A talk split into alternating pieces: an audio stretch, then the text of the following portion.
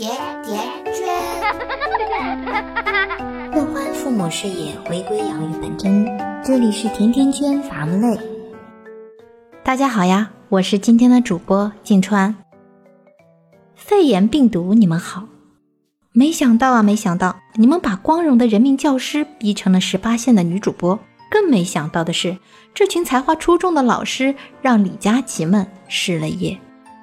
咱们的人民老师可能做梦也没有想到，自己的职业生涯会发生如此翻天覆地的变化。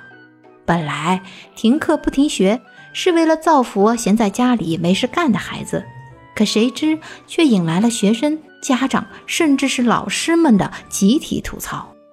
有网友是这么说的。上线人数太多，软件不是崩溃就是卡。直播老师忘开麦克风，一个人尬聊，学生懵逼。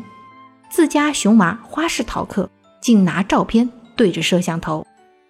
最惨的还是咱们家长朋友，又要洗衣做饭，又要陪娃上课，还要远程办公，被娃占了网速不说，还要被老师要求陪同打卡。朋友圈里的家长们是哀嚎一片。圈圈呢，还亲自采访了身边几位家长粉丝，他们吐槽说：“什么孩子上网课，都是咱们家长上网课，打印一叠一叠的材料，根本做不了别的事。”有的吐槽说：“为了让孩子不逃课，我们是必须全程陪同，那太累人了。”还有家长说：“平时孩子的专注力就低，这次上网课，老师远程教学，根本管不到孩子。”孩子是每隔几分钟就发一次呆，太愁人了。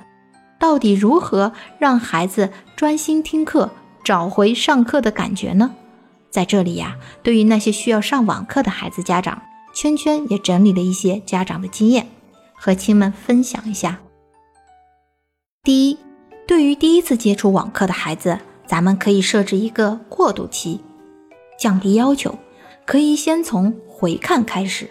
从陌生到熟悉，从拒绝到接受，就像是一道新的菜一样，还没吃你就说难吃，不如咱们就先吃一口，哎，试一试就吃一口，说不定这一试就会从不爱吃到好吃到停不下来。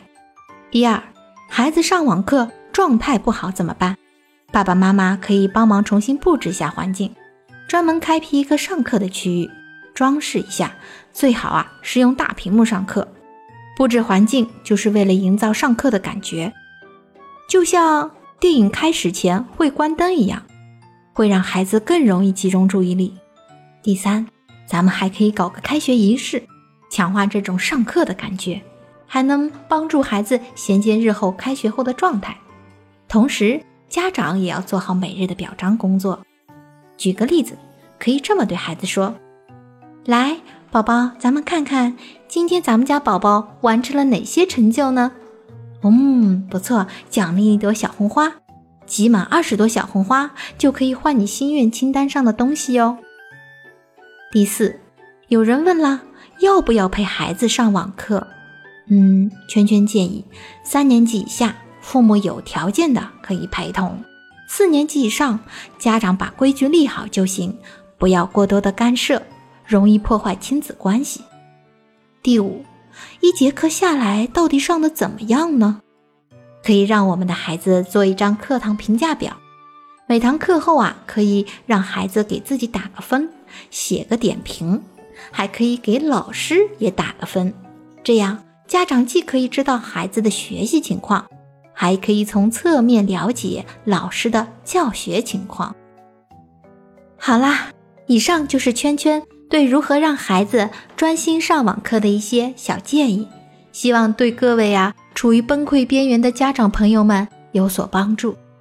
圈圈自己还特别制作了网课自评表，想看的家长呢可以关注我们的微信公众号“甜甜圈伐木累”，后台回复“网课”两个字即可以查看哦。本期节目就到这里啦，我们下回再见。